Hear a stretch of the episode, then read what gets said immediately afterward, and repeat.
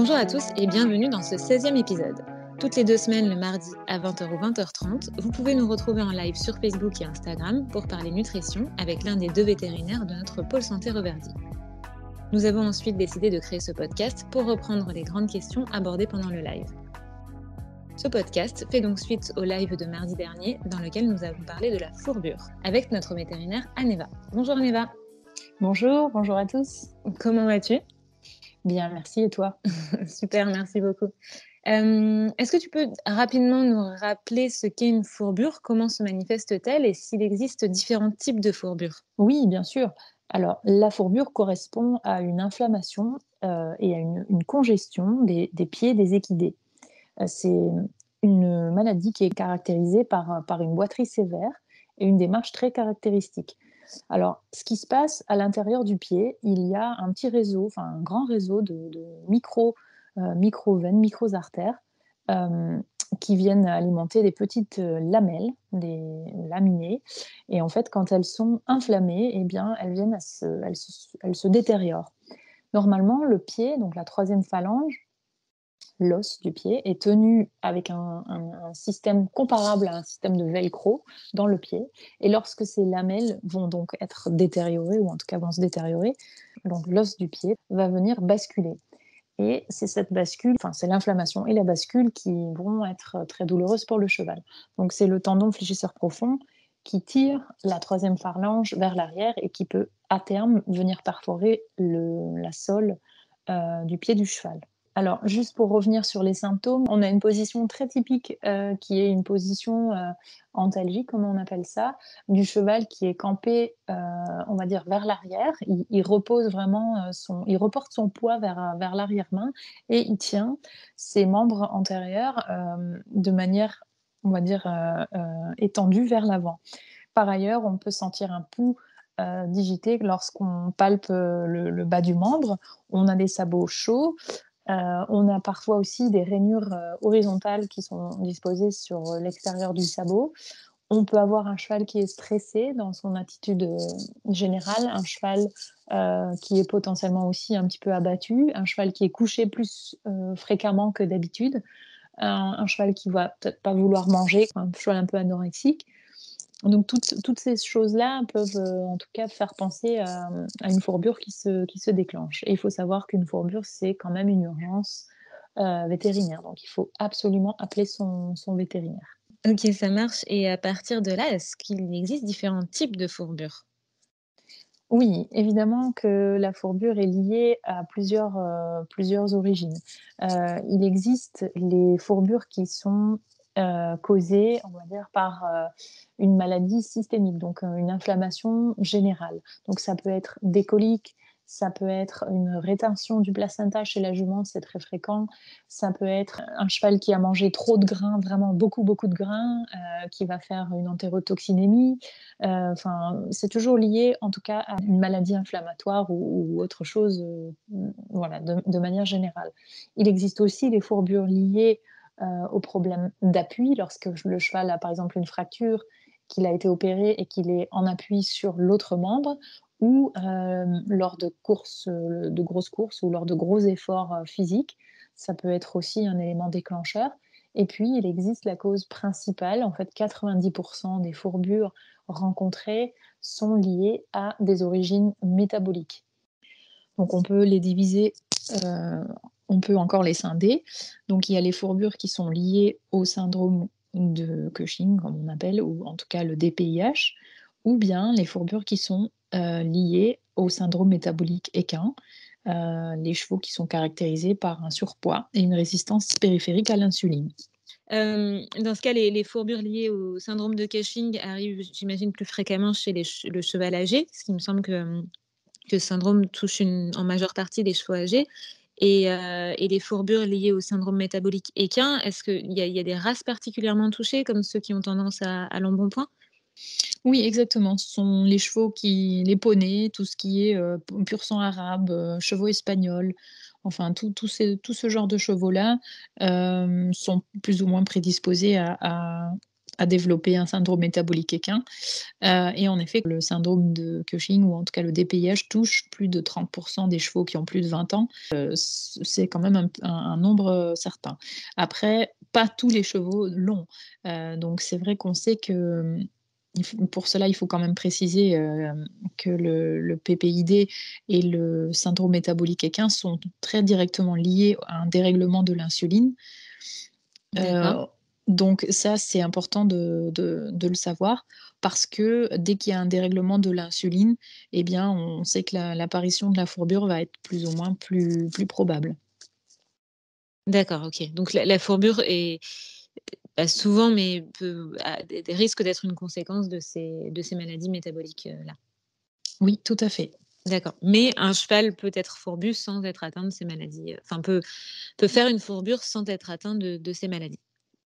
Oui, mais dans ce cas, ce sera plutôt euh, les fourbures d'origine euh, mécanique ou en tout cas euh, systémique ou en tout cas inflammatoire générale. Parce que voilà, systématiquement, généralement, les fourbures qu'on rencontre le plus fréquemment, ce sont quand même les fourbures liées à, ces, voilà, aux problèmes endocriniens. Ok, ça marche, merci. à ce moment-là, comment est-ce que tu peux nous dire rapidement comment gérer une crise de fourbure? Quels sont les bons réflexes à avoir? Et ensuite, comment prévenir une crise chez un cheval prédisposé, par exemple? Alors, quand on a une fourbure, il faut appeler son vétérinaire parce que c'est entre guillemets quand même une urgence. le cheval est très douloureux, donc pas le déplacer, le laisser le mettre sur un sol adapté, mou, euh, donc, comme je disais, faire venir son vétérinaire pour pouvoir euh, le stabiliser le plus, le plus vite possible, le retirer quand même de l'herbe, ça c'est important. Euh, puis éventuellement, voilà, mettre des supports sous les pieds pour qu'il puisse bah, bénéficier d'un appui adapté. puis en général, les vétérinaires donnent aussi tout ce qui est anti-inflammatoire bah, pour calmer euh, l'inflammation. Et puis parfois aussi, on, fait euh, de la cryothérapie ou en tout cas, on tient les pieds euh, au froid pour avoir Dans une de réduction de l'inflammation. Oui, oui, c'est ça. D'accord, ok. ok. Et ça, c'est à voir avec son veto de toute façon? Oui, ça, c'est tout à fait à voir avec, avec son veto. Oui. Niveau nutrition, qu'est-ce qu'on fait? Alors, après, c'est quand même euh, par rapport à, ce que je viens de dire, euh, c'est important quand même de définir euh, de, quel genre de fourbure il s'agit, ou en tout cas de quelle origine la fourbure peut venir, parce que ça va nous aider plus tard dans la gestion de l'environnement et de la nutrition du cheval, ben à faire des choix qui sont les plus adaptés pour, pour, le, soigner et pour l'accompagner. Ok, super. Donc, quand un cheval est en crise, la première chose à faire au niveau alimentation, comme tu l'as dit tout à l'heure, on le retire de l'herbe. Euh, on, fait quoi? On lui apporte du fourrage. Est-ce qu'il y a des précautions particulières à prendre? Oui, quand on, quand on a un cheval fourbu, après, dans l'immédiat, euh, c'est autre chose que sur le long terme. Mais dans l'immédiat, en effet, on ne doit pas mettre un cheval à la diète sèche. Donc, ça, jamais. On, on prévoira toujours de lui donner du fourrage. Euh, et de l'eau, bien sûr, à disposition. De préférence, un fourrage euh, qui n'est pas trop riche en sucre soluble, donc on peut le, tremper pour en délaver une partie des, sucres solubles s'il faut. Lessiver, d'accord. L'idéal, c'est encore de, connaître les valeurs de son foin aussi, j'imagine. Oui, il y a, un pourcentage max de sucre à respecter?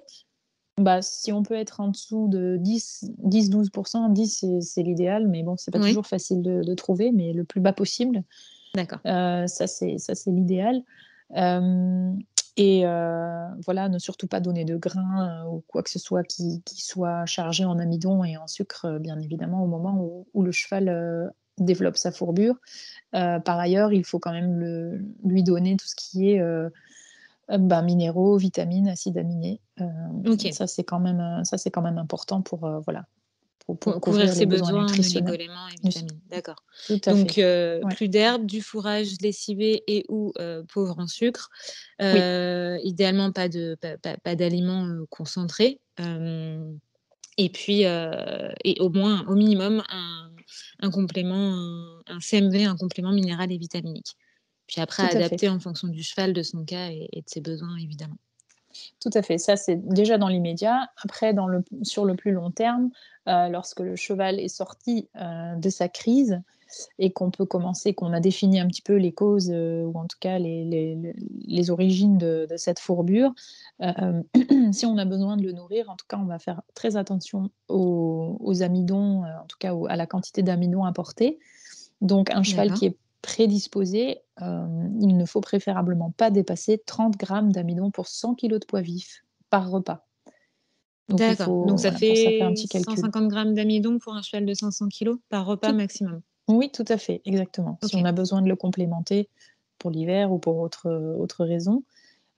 Ça, c'est pour voilà, les chevaux qui sont prédisposés. Lorsqu'on a une crise de fourbure, idéalement, c'est ce que je disais tout de suite, il vaut mieux pas euh, lui donner des céréales ou un aliment riche en amidon et en sucre. Et dans tous les cas, ne pas dépasser 15 grammes d'amidon par 100 kg de poids vif par repas. Sachant que pour un. Non, et puis c'est vrai que pour un cheval sain, entre guillemets, qui n'est pas forcément. prédisposé, on va dire. Voilà, qui n'est pas forcément prédisposé, on conseille de ne pas dépasser, dépasser 100 grammes, 100 grammes d'amidon pour 100 kg de poids vif par repas. D'accord. Donc, donc, 500 grammes pour. Je fais toujours la, conversion pour un cheval de 500 kg. 500 grammes pour un maximum par repas pour un cheval de 500 kg non prédisposé. Tout à fait, c'est ça. Ok, super. Donc ça, euh, c'est côté, euh, côté amidon. Euh, après, c'est bon de savoir différencier l'origine de la fourbure afin d'accompagner son, son, cheval de la meilleure manière qu'il soit. Oui, d'accord. Ok, ça marche. Et, et, du coup, à partir de là, sur quel produit, sur quel aliment et complément on peut s'orienter? Est-ce que tu peux nous en dire un peu plus? Oui, éventuellement. Euh, bah, dans l'immédiat, c'est vrai qu'on peut tout à fait euh, se donner du, de l'oligovite, donc c'est un CMB, euh, afin de couvrir tout ce qui est besoin en oligo-éléments et en vitamines. Ça, ça sera très bien, ça sera adapté. Éventuellement, si on a un foin qui est pauvre en protéines, on peut donner un correcteur de foin qui apporte aussi voilà, une couverture des besoins protéiques. Après, on peut aussi se retourner vers l'adulte spécifique énergie. Euh, c'est un aliment qui a été euh, formulé spécialement de manière à ce que l'index glycémique ne soit pas, euh, ne, devienne pas trop élevé quand on le, consomme. Le plus bas possible. Oui, le plus bas possible. Et il apporte un petit peu plus en matière de, voilà, énergétique. et donc là, c'est pareil, on, on, fait bien attention aux recommandations par rapport à l'amidon. Euh, par 100 kg de poids vif pour pouvoir euh, le donner de manière euh, raisonnable. Ok, ça marche. Donc, si, le fourrage suffit au cheval pour se maintenir en état et, suffisamment bien pourvu en, protéines, le, minéral oligovite convient très bien. S'il y a besoin de renforcer un petit peu les apports protéiques, on peut s'orienter vers le céréal free, qui est un aliment sans céréales. Et sinon, si le, cheval a besoin de euh, d'un petit peu plus pour euh, couvrir ses besoins énergétiques et avoir l'aider peut-être à se maintenir en état, euh, on peut partir sur l'adulte spécifique énergie, c'est ça? Oui, tout à fait, exactement. Super, c'est très clair. Est-ce qu'il y a des compléments, des suppléments nutritionnels qu'on peut donner en plus? Oui, on peut supplémenter lorsqu'on a une crise de fourbure. Ben, on sait qu'on a quand même potentiellement une, une boîte cornée qui a été affectée. Donc, on peut aider le cheval à reconstituer bah, son, pied, son sabot, avec euh, une cure de biotine, mais plutôt à longue durée, sur une longue durée, donc 6 euh, à 9 mois au minimum. Hum, éventuellement, si on a un cheval qui a besoin de reprendre de l'état, je parle des chevaux qui ont euh, par exemple le, le Cushing, le, DPIH. Le de Cushing, oui. Voilà, on peut penser par exemple au flore parce que du coup on soutient, on soutient la flore intestinale et puis ça va permettre de, mieux valoriser la ration fourragère du cheval et euh, il, pourra prendre un petit peu de poids. Euh, donc ça c'est voilà, ça c'est les deux grands. Les, deux principaux suppléments qui peuvent être intéressants dans le cas mhm. d'un cheval fourbu en fonction de, de son cas. oui, tout à fait. Ça marche. Est-ce que tu as quelque chose à ajouter? Eh bien, on n'a pas encore vraiment évoqué la question de l'herbe parce que beaucoup de ces chevaux sont en pâture, évidemment, ou en paddock avec de l'herbe. Euh, il faut savoir que l'herbe, ben, elle peut être très, très euh, euh, changeante au niveau de sa composition. On sait tous que l'herbe du printemps est une herbe très, très riche, donc c'est un moment où le cheval va potentiellement pouvoir développer une fourbure plus rapidement que, lors, d'autres périodes de l'année, bien que l'automne aussi est une période à risque. Donc je dirais attention à ce moment-là, éventuellement mettre les chevaux qui sont déjà en surpoids ou en tout cas les chevaux à risque leur proposer de mettre un, panier pour essayer d'éviter une trop grande ingurgitation d'herbe, de, quantité d'herbe. Ça, c'est une chose. Euh, éviter l'herbe qui est en stress, euh, c'est-à-dire l'herbe qui a été euh, surpâturée, l'herbe qui a gelé, ou en tout cas quand il y a des fortes périodes de, gel, l'herbe est très très riche en sucre.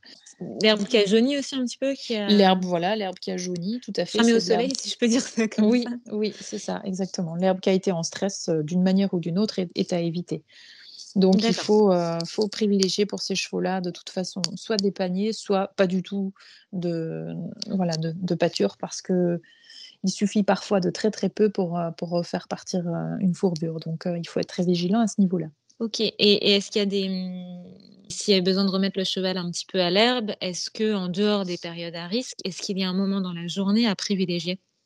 Si on veut oui, prendre en toutes les précautions possibles. Oui, en principe, euh, lors des périodes normales, euh, on peut dire que l'herbe le matin va être la moins riche en sucre. Donc éventuellement, le matin, l'herbe a consommé euh, durant la nuit les sucres qu'elle a accumulés durant la journée avec la photosynthèse. Donc on va dire que le matin, ce sera le plus, le plus judicieux. Mais, mais même pour les chevaux à risque, ça reste, ça reste un petit peu... Bah, il faut faire attention. Ça reste dangereux quand même. Il vaut mieux, oui. vaut mieux le panier ou vraiment restreindre l'accès. C'est ça. Ok, ça marche. Autre chose? Oui, et juste que pour les chevaux qui sont en surpoids, bah, il est important de les faire maigrir. Donc il faut euh, s'assurer de, si c'est possible, et qu'ils sont stables au niveau de, de leurs pieds, qui ont, été, qui ont été suivis en maréchalerie, euh, bah, de les faire maigrir parce que bah, ça évitera euh, dans le futur de redéclencher des, fourbures plus, plus rapidement. Euh, et puis c'est important de, voilà, de garder le pied en mouvement une fois qu'il est stabilisé, assurer une vascularisation. Et bah, pour cela, il faut, il faut faire de l'exercice comme, comme nous, hein, comme pour nous, comme, comme pour les humains, plusieurs fois par semaine. D'accord. Donc, l'environnement, l'alimentation, faire bien attention à l'herbe, à l'amidon, euh, et puis surtout surveiller l'état corporel de son cheval. Oui, tout à fait. Voilà. Eh ben, merci beaucoup, Aneva. Mais de rien, avec plaisir. Merci à tous. On se retrouvera donc en direct sur Facebook et Instagram le mardi 2 novembre, la prochaine fois, pour parler de la préparation du cheval pour la période hivernale. Voilà, merci Aneva, à très bientôt. Au revoir. Au revoir.